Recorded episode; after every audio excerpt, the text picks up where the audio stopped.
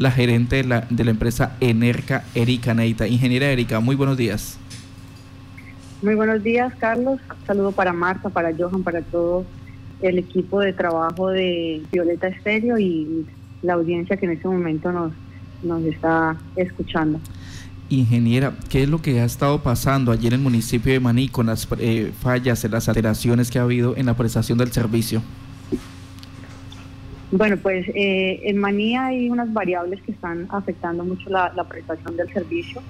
Eh, pues contarles que Enerca desde su gerencia de distribución con operación y mantenimiento ha intervenido y atendido en el menor tiempo posible las fallas que he estado, pues digamos, yo haciendo reuniéndome con el equipo de trabajo, pues verificando eh, qué podemos dar en, una solución pues efectiva, qué podemos hacer, pero básicamente eh, todo se deriva desde la infraestructura existente. Contarles que, que el circuito Maní es de nivel de, tensión de, de 34.5 kilovoltios. Este circuito se deriva desde la subestación principal en el municipio de Agua Azul la cual está ubicada sobre la marginal de la selva. Eh, y va hasta el casco urbano del municipio de Maní. En la entrada del municipio nosotros tenemos la subestación pues que, atiende esta zona.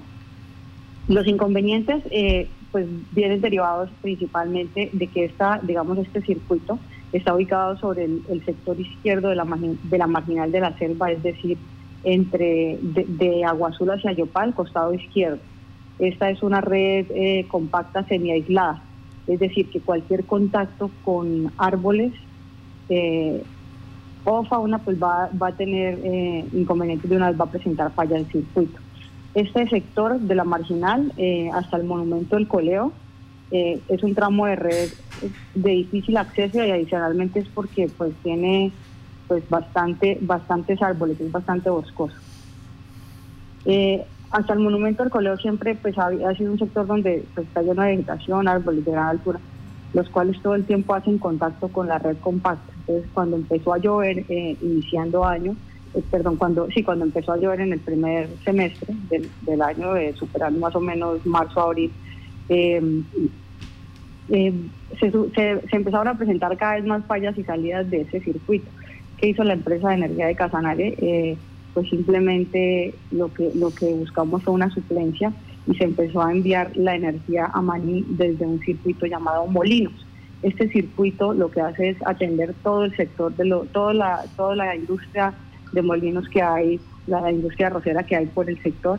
Y pues ahorita se ha, digamos que, ahondado el problema eh, porque están en una producción del 100% y esta demanda hace que salga siempre en falla eh, el circuito eh, y, al salir en falla el circuito pues nos deja al, municipio de Maní sin servicio. Em, digamos que yo soy maniseña, he estado muy atenta sobre todo a solucionar de raíz estos, estos inconvenientes y a partir de este mes nosotros ya logramos eh, que la ANI a través de Covi Oriente nos definiera cómo va a estar la doble calzada en este sector, cuáles son los diseños definitivos con el fin de realizar una reubicación o una reconfiguración de esa red. ¿Por qué? Porque la intención es que sea una red totalmente eh, independiente, que no nos, que digamos que, que los molinos no nos, no nos afecten como tal la prestación en el casco urbano, sobre todo el municipio de Maní. Ya tenemos el proyecto, yo aspiro a que en dos meses ya esté materializado eh, es una inversión de aproximadamente 900 millones de pesos, lo cual nos va a permitir darle una mayor confiabilidad al servicio en Maní. Eh, que es importante aclararles, el mantenimiento que se, que se debe hacer sobre, sobre esa red eh, existente, que es una red compacta semi-aislada, pues se ha hecho totalmente gestión por parte de NERCA, pero debíamos incurrir en uno a un aprovechamiento forestal y dos, que como está sobre la vía, eh, ha sido muy dispendioso, sobre todo el permiso por parte de COVID Oriente y la ANI, eh, teniendo en cuenta que tenemos que, digamos que, intervenir más o menos la mitad de la vía para poder hacer las podas de forma adecuada. Lo que vamos a hacer ahorita con la reconfiguración es pasarla de la margen izquierda en el sentido Agua Azul-Yopal a la margen derecha. Son aproximadamente dos kilómetros. Esto va a ser una red de 34, 5 y 13, 2 eh, kilovoltios, es una red ecológica, es decir, si entra en, en contacto con vegetación o con animales, no vamos a tener inconveniente en falla de circuito porque es un cable totalmente encauchetado. Eso por un lado. Otro, otro inconveniente que se ha presentado en Maní es que desde el año 2014 hay un proyecto financiado con recursos de local. El proyecto es la construcción de la repotenciación de la red doble circuito Agua Azul Maní, estás en 34.5 y 13.8 también kilovoltios.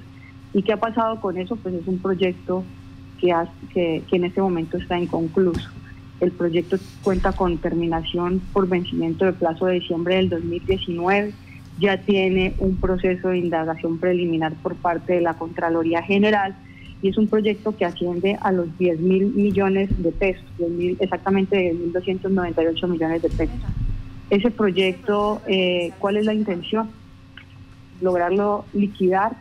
Eh, eh, estamos verificando ya pues con la interventoría, esa fueron de las primeras reuniones que yo realicé una vez me posesioné como gerente general y pues ha sido también una directriz del ingeniero Salomón Zanabria, eh, llevar a feliz término independientemente de lo que de los procesos digamos jurídicos que son ahorita pues, más que todos los engorrosos el salir como esa controversia contractual poder liberar los recursos y ya sea pues que Energa directamente eh, termine la obra. Esa repotenciación eh, abarca todo, toda la red desde la, desde la subestación Agua Azul hasta Maní, son aproximadamente 55 kilómetros y pues nos daría ya una calidad del, del servicio, eh, digamos que al nivel de Agua Azul y el municipio de Yopal.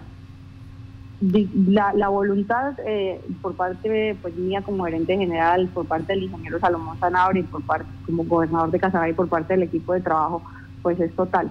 Estamos haciendo mesas de trabajo prácticamente semanales con la interventoría.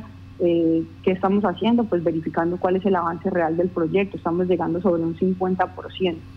Eh, 50% con entrega de unos materiales que el contratista tiene. El contratista es em, la Unión Temporal Repotenciación Agua Azul Maní. Eh, el representante legal es eh, Andrés Chávez y pues él también está en disposición de hacer la liquidación bilateral del contrato. Ingeniera, eh, ¿para cuándo más o menos se tiene estipulado que se termine este proceso de la repotenciación Agua Azul Maní? Yo aspiro en este semestre ya tener liberados los recursos eh, debido a que el, el, proyecto ha tenido tantos inconvenientes a nivel predial y a nivel ambiental. Lo primero que estamos superando es el tema del permiso de aprovechamiento forestal. Este permiso eh, se venció ya hace algún tiempo, no se estuvo pendiente en su momento. La verdad, pues fue sobre todo un error tanto de la interventoría como yo diría también que de la supervisión en el momento en que se iba a vencer el, permiso no haber hecho la renovación. En ese momento tenemos nuevamente que solicitarlo y adicionalmente el superar unos eh, inconvenientes prediales, unos permisos en algunos predios. Eh, ya el ejercicio pues ENERCA lo, lo ha hecho, contrató a la lonja se tiene que para solucionar el problema con aproximadamente, aproximadamente 25, 25 predios, que son los con los que no se ha logrado solucionar. Eh, esto sale costando 500 eh, millones de pesos. La gobernación pues va a hacer la financiación. Después entramos en un proceso también de el, proyecto tiene recursos suspendidos por parte del Departamento Nacional de Planeación, pues recordar que son recursos del Sistema General de Regalías. Eh, imagínense, 2014 pues ya son bastantes años y era un proyecto que tenía pues apenas una, una ejecución eh, de 10 meses. Entonces ya estamos eh, prácticamente sobre los 6, 7, años aproximadamente, estamos ya cumpliendo eh, de los del tiempo de ejecución, o sea, más, más que superado. Una vez nosotros logremos liberar ese, este, estos recursos y quitar esa restricción que tenemos del DNP, la intención es que con los recursos eh, sobrantes hagamos la terminación como tal del proyecto. Eh, si nosotros logramos eso este semestre, yo considero que para el primer semestre del año 2021 ya nosotros tenemos el proyecto terminado, tenemos pues el total empeño en, lograr esta, esta terminación de esta obra, pues que es de gran impacto para, para el municipio de Maní en la prestación del servicio de energía eléctrica. Nos están pidiendo un favor desde Maní. Nos dicen, por favor, que en la liquidación tengan en cuenta las personas eh, que la empresa contratista les causó daños. Eh, ¿Se puede hacer esto? ¿Es viable dentro de este proceso? Eh, no, eso tiene que irse ya a reclamación, Marta. Eh, nosotros en este momento eh, no estamos ni en condiciones de que el contratista haga una sola actividad más. ¿sí? Lo que se quiere es desenfrascar el, el, proyecto como tal, ese proceso de recibo final y liquidación, pues que es tan engorroso que, bueno, digamos que para ventaja mía como como gerente general es que llegué el proyecto efectivamente ya estaba terminado. ¿sí? Entramos ya a un proceso de recibo final y liquidación, tenemos el acompañamiento de la Contraloría General. Entonces a lo que invito pues a la persona que está haciendo esta solicitud es que a que, a que, a que la envíe formalmente a la empresa.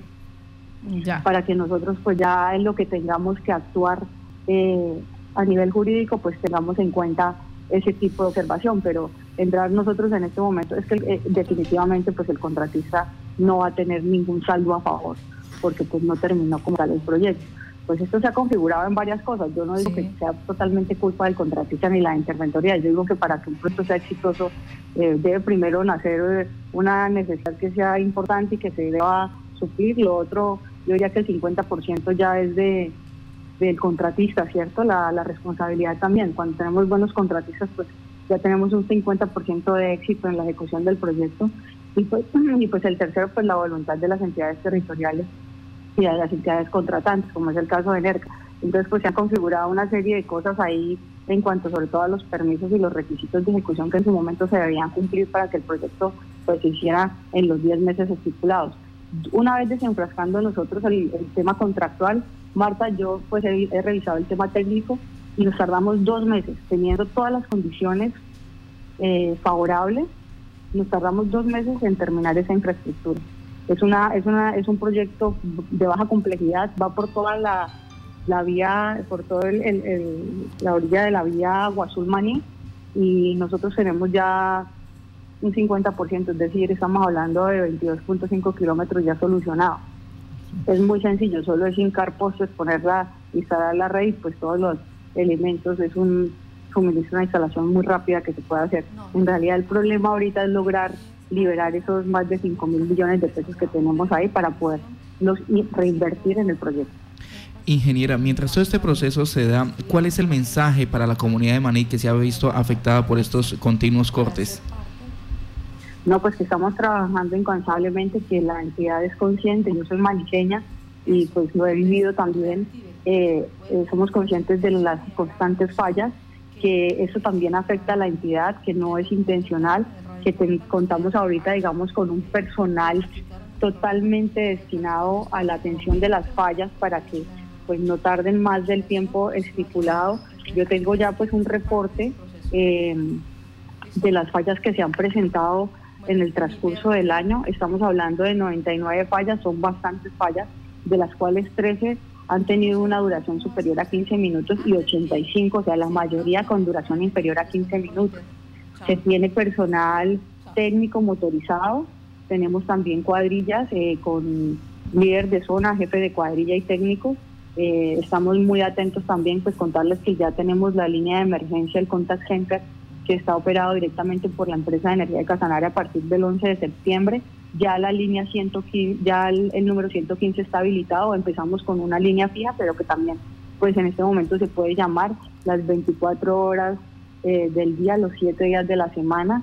Tenemos 8 asesores atendiendo llamadas y, pues bueno, en dos meses aspiro yo ya a tener la reconfiguración de esa cabecera de red en, en, el, en la salida de la subestación Agua Azul para ya no tener el inconveniente que cada vez que haya un problema en ese sector de Agua Azul eh, por la demanda de los molinos o, pues por otras razones como contacto, digamos, del, de la, del árboles con la red o situaciones de fuerza mayor o caso fortuito, eh, tengamos que, dejar el, el, municipio sin energía. Y pues esa energía o esa esta, digamos, demanda no atendida o energía y energía no suministrada, pues afecta también las finanzas de la empresa, pues esa energía que no estamos facturando y que tenemos que en su momento compensar también al usuario. Estamos trabajando incansablemente buscando cuáles son las, las formas, digamos, más rápidas para poder atender eh, este inconveniente y pues no es tanto de operación y mantenimiento el, problema ni de disposición de personal para atender las, las emergencias, sino de la infraestructura. Es infraestructura que tiene más de 30 años de, construida, es una infraestructura que en gran parte es de la EPSA, de la empresa de energía de Boyacá, eh, y que nosotros estamos poco a poco pues avanzando. La limitación en recursos es bastante, pero eh, así como todos los sectores donde, donde se presentan mayores fallas del servicio, eh, estamos buscando y el apalancamiento pues con la gobernación de, de Casanare de los proyectos que en realidad sirvan para ofrecer un mejor servicio de energía eléctrica. Pues contarles también que, mm, eh, estamos haciendo un ejercicio muy importante con la gobernación de Casanare en cabeza del ingeniero Salomón, la senadora Amanda Rocío González también eh, a nivel de UME, Ministerio de Minas y Energía, y es lograr que llegue a Yopal el sistema de transmisión nacional, es decir, que contemos con una red de 230 eh, llegando puede ser entre Agua y Yopal. Actualmente nosotros manejamos solo sistema de transmisión regional, que son las líneas 115 San Antonio, Yopal y eh, Agua Clara, eh, Chibor.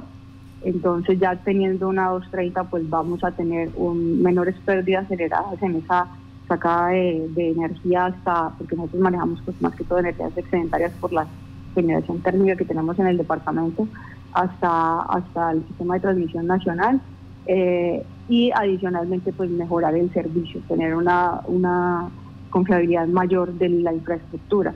Eh, inicialmente el proyecto estaba San Antonio, o sea, es decir, nosotros tenemos la, el sistema de transmisión nacional en Sogamoso, allá hay red 230 y eh, la intención es traerla hasta Yopal. Eh, el proyecto estaba planteado San Antonio o Sogamoso Alcaraván, Alcaraván, Payariporo, Payariporo, Arauca.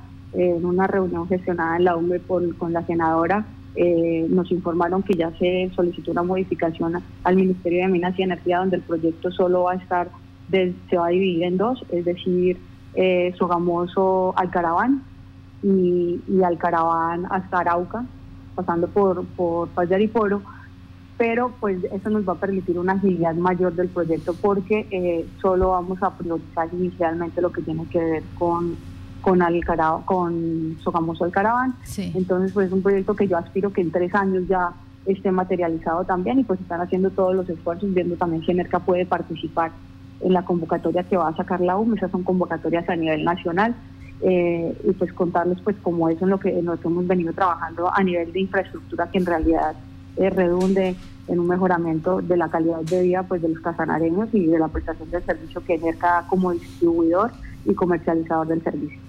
Ingeniera, ¿en qué otros municipios se han presentado inconvenientes que se estén ya adelantando las acciones para corregir, aparte del municipio de Maní, es uno de los que más reporta fallas? Tenemos el municipio de Villanueva, municipio de Tauramena y municipio de Monterrey. Eh, estamos trabajando, eso quedó priorizado en el plan de desarrollo departamental, lo que tiene que ver con la construcción de la subestación en Villanueva y eh, la repotenciación de la red también, eh, lo mismo para el municipio de Monterrey, lo cual pues va a mejorar el servicio del municipio también de Tauramena y viendo si eh, cerramos el circuito de Tauramena para que podamos también tener flujo de energía desde la subestación Agua Azul hasta allá. Entonces, si tenemos algún problema en lo que tiene que ver con Agua Clara, pues que podamos suplir por, por, eh, por esta línea y cerrar como tal el, anillo que llama para poder tener alternativas de, prestación del servicio. Estos pues son proyectos que están en el, en el plan de desarrollo, como ya les había contado, y que estamos nosotros desde NERCA formulando para presentar y que sean financiados por eh, el local departamental. había una situación con los transformadores y se decía que se necesitaban más o menos 860 de ellos para colocar en óptimas condiciones la prestación del servicio de energía. ¿Se ha logrado recuperar algún número? Eh, ¿Ha mejorado este, eh, esta situación de los transformadores? ¿Qué ha pasado? Bueno, en el tema de transformadores, pues es un día a día, ¿no? Eh, nosotros hablamos de más de 11.000 transformadores en el departamento, que es lo que se tiene. Eh, estos transformadores, pues día a día nosotros los estamos cambiando, nosotros manejamos eh, la reparación y mantenimiento de algunos. este año ya se hizo el suministro de más de, de 150 transformadores nuevos también. la gobernación está pues buscando también el espacio para apalancarnos con 700, si no me equivoco, 706 transformadores. exactamente. Eh, hasta el momento pues no se ha logrado, tuvimos unos inconvenientes porque la U me debe dar concepto favorable y hasta el momento no se ha podido lograr, pero pues ahí sigue la voluntad del ingeniero Salomón de hacer la financiación de este proyecto. Y para, eh, antes de finalizar año, pues también vamos a hacer por parte de NERCA una inversión eh, para suministrar algunos de estos transformadores. Estamos hablando de aproximadamente unos 200 transformadores más para poder atender esta, estas necesidades. Eh, más que todo, pues se presentan sobre todo, los, perdón, más que todo se presentan necesidades en, transformadores de 5 kV, pero que atienden a un solo usuario. Entonces, aquí pues nosotros buscamos priorizar el mayor, la mayor afectación, se ha atendido de la mejor forma todas las solicitudes, hemos tenido pues limitaciones efectivamente, pero todos los días nosotros estamos haciendo cambios de transformadores aproximadamente 15 al día en el departamento. Ingeniera Erika, pasando a otro tema, eh, ¿cómo va el, el giro del impuesto de alumbrado público que recauda ENERCA y luego es trasladado al municipio? Bueno, eh, hemos estado haciendo un ejercicio muy importante con los municipios, digamos que el municipio más importante es Yopal. Pues contarles algo, eh, efectivamente nosotros hacemos un recaudo del alumbrado, debemos devolver ese recaudo.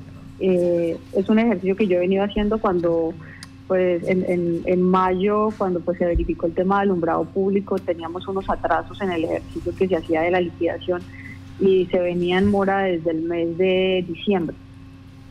Eh, hemos hecho ejercicios con algunos alcaldes, ya nos reunimos con el alcalde de Yopal, con Luis Eduardo Castro, eh, eh, logramos hacer un ejercicio de una manera muy rápida, fue una reunión que no duró más de 15 minutos, eh, porque así como pues tenemos inconvenientes con el giro del alumbrado público a los municipios, pues también existe una cartera muy grande institucional de los municipios con la empresa, ¿sí?